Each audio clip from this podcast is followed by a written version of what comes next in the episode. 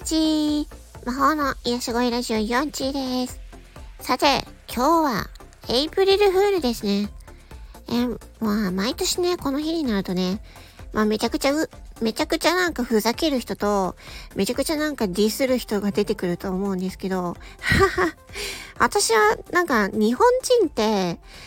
なんかなんていうのかな、あのー、遊び心が少ないって思ってるので、このエイプリルフールぐらいね、なんかめちゃくちゃふざけてもいいと思うんですよね。と思って自分もね、あの、アイコンをなんかめっちゃ怖いアイコンにして、あの 私ら、あの、ラッパーやらしてもらってますみたいな感じでツイートしたんですけど、なんかインプレッションっていうか、その反応数がめちゃめちゃ少ないんですよ。なんかすっごいへこんだんですけど、はは、もっと反応してくれてもよくないって思ったんですけど、ね、あのさ、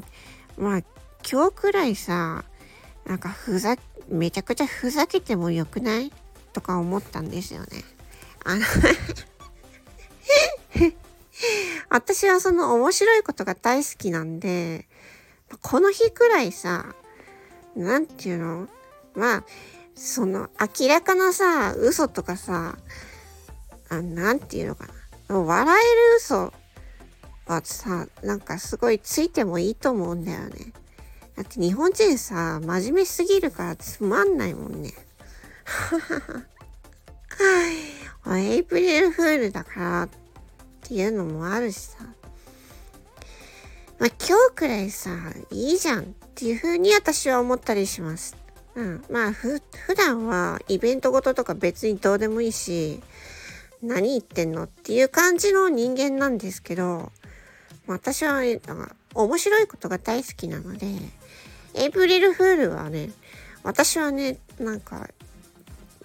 あの、逆にその、みんながどういうことを言ってるのかとか、あの、なんだろう、まあ昔、ウェブ制作やったんで、なんかいろんな会社が、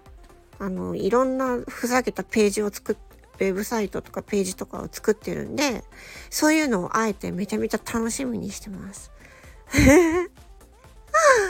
ということでね、まあ、日本、日本人はさ、日本人はさって言うとあれだけどさ、エイプリルフールぐらいさ、ふざけてもいいんじゃないですかっていうね、まあそういう、まあお話をしました。